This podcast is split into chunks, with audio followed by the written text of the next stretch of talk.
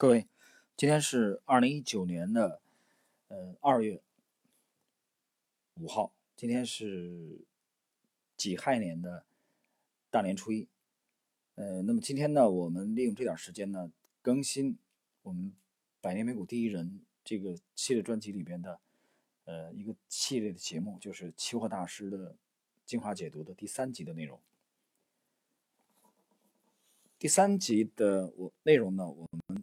实际上是从本书的第二章开始学习。那么这第二章呢，是题目是啊伯恩斯坦的成功积木。我们来看一看杰杰克伯恩斯坦的这个精彩描述，呃，然后穿插着啊，我会呃讲出一些个人的这个理解。在我的期货生涯中，我在市场中做过一万至一万五千次交易，但是我仍然在学习，无论大小，每一次交易都是一次学习。无论任务艰巨与否，每一次交易都是一次挑战。正如可以带来利润，每一次交易也同样可能产生损失。并不是我在交易中学到的很少，而是要学的东西太多。相比之下，我所学的就显得微不足道了。实际上，要成功，必须要学的只有几件事，而成千上万的行为，则要学着不去做。交易商所做的许多事其实都是错的，而正确的事却寥寥无几。交易商应始终警惕那些弱点和不加思索的反应，因为他们阻碍成功，招致失败。因此，交易商和市场之间的关系是永不结束的学习过程。啊，大家，当我们学到这个。之前的这两个自然段的时候，呃，我们可以读出来作者的良苦用心。我们看看作者是如何谈这点的啊。伯恩斯坦强调，要成功必须学的只有几件事，几件事。你注意，既不是十几件，也不是几十件，而成千上万的行为，则要学着不去做。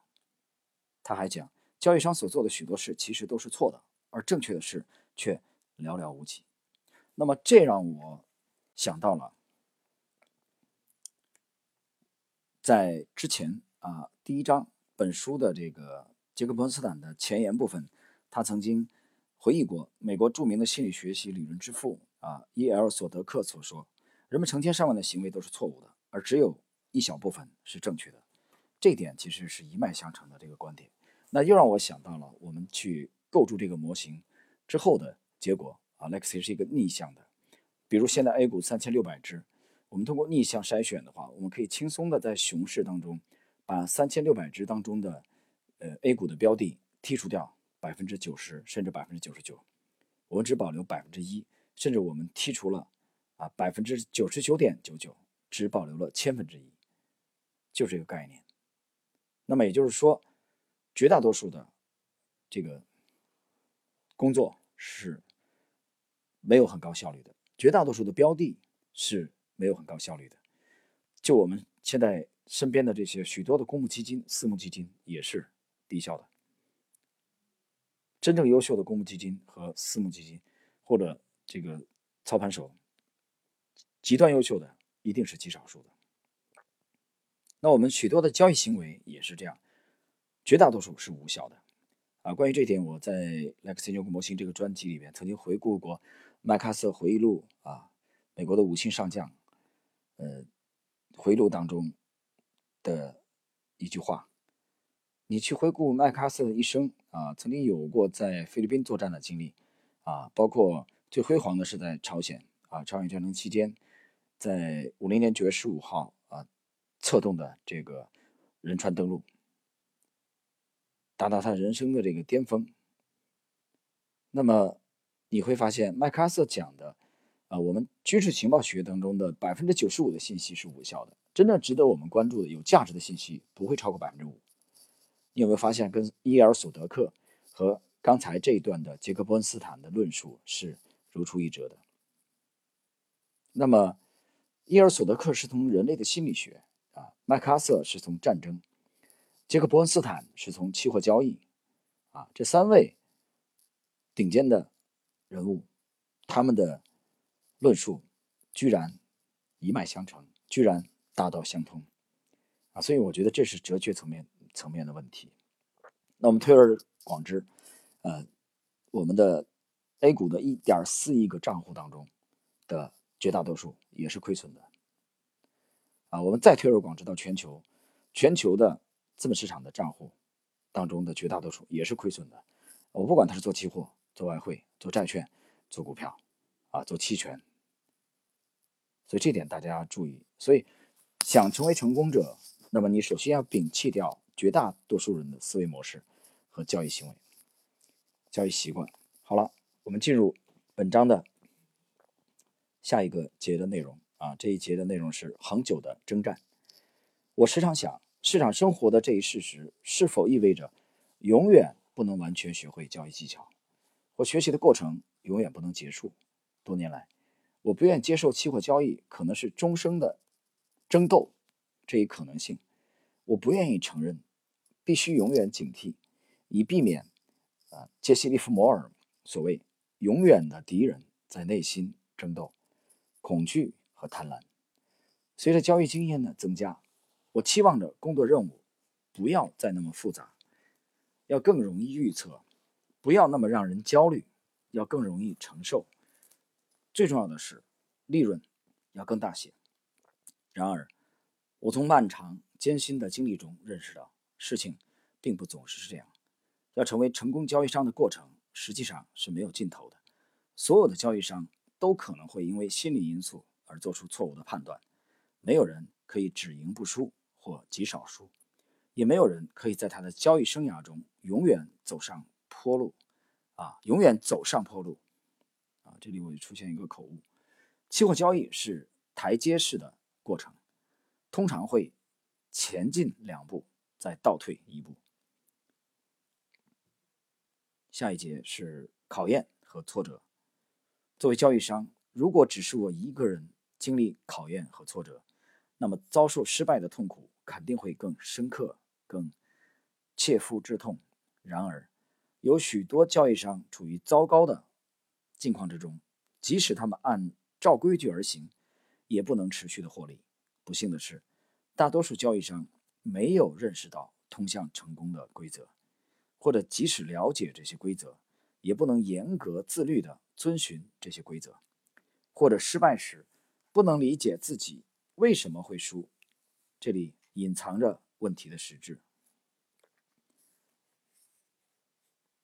嗯，下节内容是丰富内涵。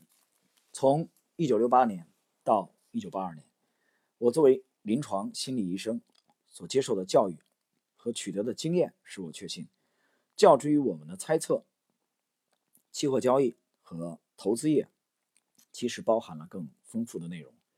因为这么多年以来，交易商们就是不解为什么即使遵循相同的交易体系和方法，交易结果也非常不平衡。两个交易商开始交易时有相同的资金、相同的基本交易哲学、相同的电脑和报价体系，为什么交易结果却大相径庭？一个人赚钱，另一个人却赔钱。事实非常简单，且毋庸置疑。正如从无数的生活经验、失败和成功中所知的，人的行为塑造人的态度和观点，也影响其作为。领悟市场机会的能力，尤其是抓住这些机会行事而不受心理和行为的缺陷限制的能力，能把赢家和输家区分开来。成功者。不仅和失败者行为不同，而且最终导致他们作为的过程本身也不相同。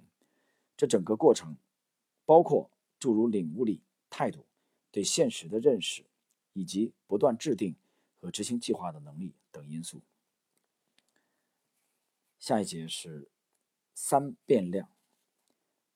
尽管有一些交易商会强烈反对，我依然认为盈利的交易和投资。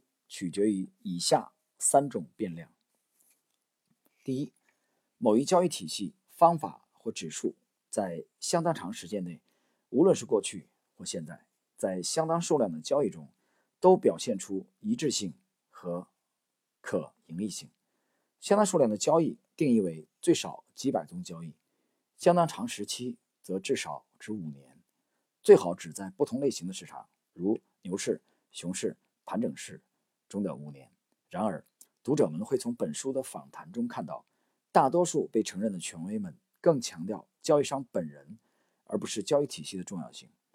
交易体系虽然重要，但却不是首要的。二、自律。自律是指有能力制定计划，并坚持不懈地执行所制定的计划。三、处理损失的能力。尽管在市场中获取成功困难重重，但失败却是更可怕的敌人。损失是大量的潜在交易发生错误的预兆，也与错误密切相关。却根本不是由于交易商们不愿意遵循某个体系而产生的，因为交易体系发挥作用需要一定时间，所以有一些交易商经常是过早的放弃了某个体系，而且经常是该体系正要如试验那样开始发挥作用之前放弃了该体系。如果要获取成功，交易商就不能放弃交易体系，而必须撑过损失的时间。是否有把这些因素纳入自己的整体反应模式或交易方法中的能力，最终把成功者和失败者区分开来？那么在这节内容当中呢，作者谈了三个因素啊，第一个是呃某些交易体系，第二是谈自律，第三是谈处理损失的能力。这里边呢，我想简单解读一下啊，第一条，谈交易体系当中，呃，作者得出一个结论，就是。他所访谈的这些期货大佬、权威们更强调交易商本人，而不是交易体系的重要性。嗯，那么交易体系虽然重要，但却不是首要的啊。这里我要解解释一下。呃，我个人认为交易体系的重要性和交易商本人的重要性啊，其实这里边，呃，很大程度上实际上是否可以理解为是定量和定性的重要性。我举个例子啊，就以我们的我的这个 LXCC 这个 Lexi 这个模型而言。这个模型本身实际上它是偏重于定量的，啊，偏重于定量的。没有定量的话，这个这模型就不成立的，我觉得是不成立的。所以它是定量的，但是在定量当中，我讲它定量定量的这个比重占了至少百分之八十五，但是还有那么百分之十五需要定性。这个定性呢，就是由交易商，就是由交易员啊，比如我本人来掌控的。举个例子啊，比如相似度很高的这个 Lex 这个模型的。百分之八十五的量化的部分筛出来以后，那么最终能否成功的入选或者展开这一笔成功的交易，啊，很大程度上已经取决于这百分之十五的定性的分析了。啊，百分之十五的比重虽然比百分之八八十五远远的低，但它的重要性，呃，是最终影响交易结果的。呃，再讲的通俗一点，在百分之八十五定量这个起跑线啊，同一起跑线的情况下，比如说。啊，A 股票，啊，或者 B 股票，或者 C 股票，都被我的 Lexi 模型筛选出来啊，准备买进做多的情况下，那么最终哪一只更有可能跑出来，或者有更这个大的涨幅，或者有更流畅的拉升，更大很大程度上已经不取决于这百分之八十五的定量的这个模型，懂我意思吧？因为模型，他们对模型而言是平等的啊，模型把这三个标的筛出来啊，A 股票、B 股票、C 股票啊。真正开始按键决定交易，放进股票池啊，等买点准备交易的那个时候，实际上很多很大程度上是取决于这百分之十五的定性分析了。而这定性分析呢，是由交易商或者这个交易员啊，我本人来掌控啊。所以这么一解释，大家就理解杰克波恩斯坦所讲的啊，这些期货大佬们、权威们啊、期货大师们更强调交易商本人，而不是交易体系的重要性。啊，我们也可以反过来理解这个事情，就是百分之八十五的这个模型，它现在已经种在我的脑子里了。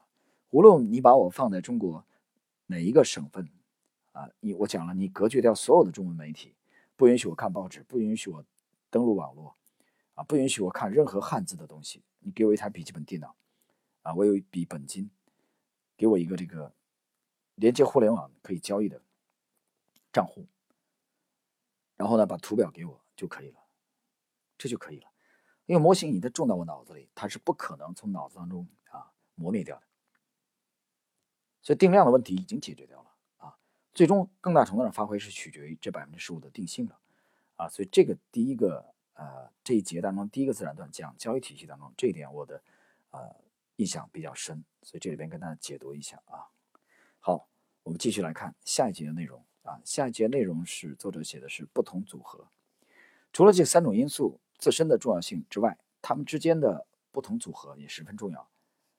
考虑一下如下三种组合：第一，一位交易商高度自律却没有有效的交易体系，这类交易商极少能获取成功，除非是碰运气。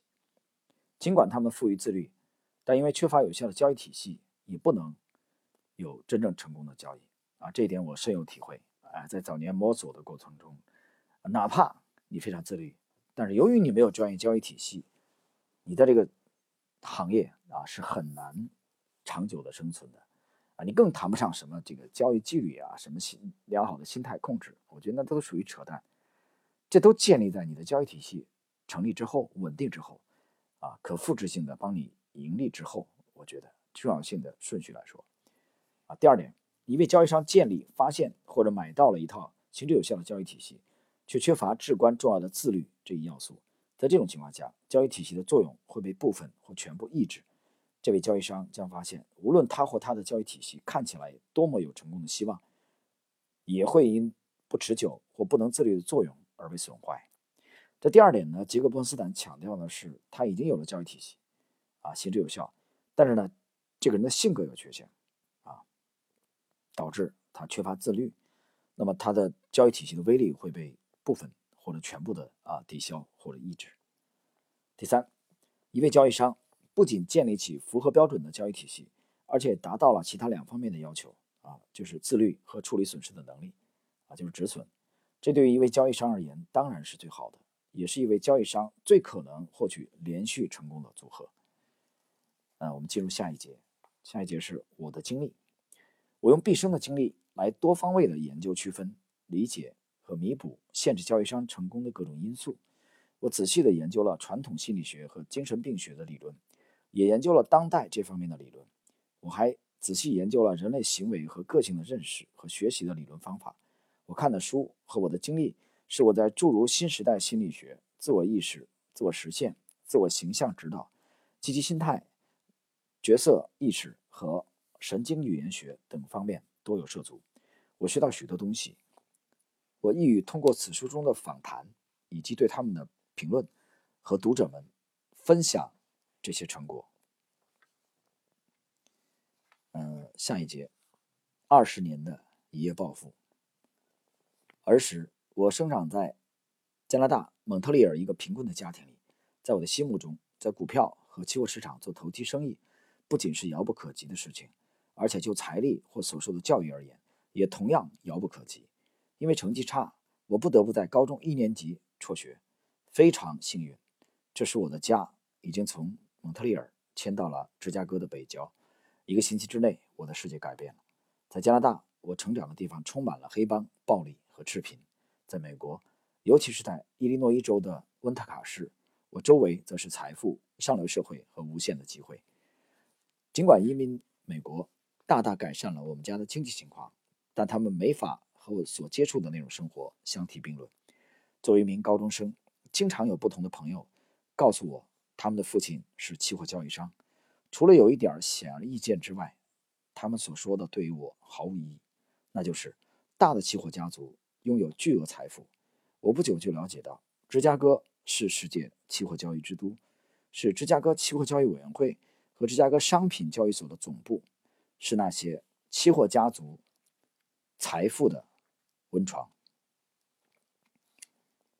下一节命运。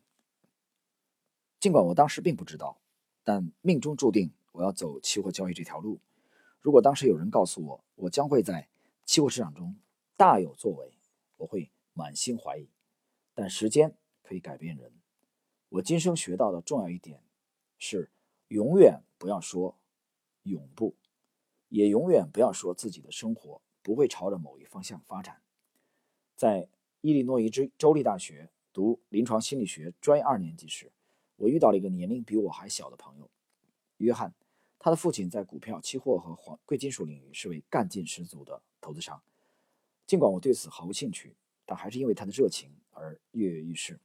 有几个月，他对我大讲特讲期货市场，而我则毫不在意。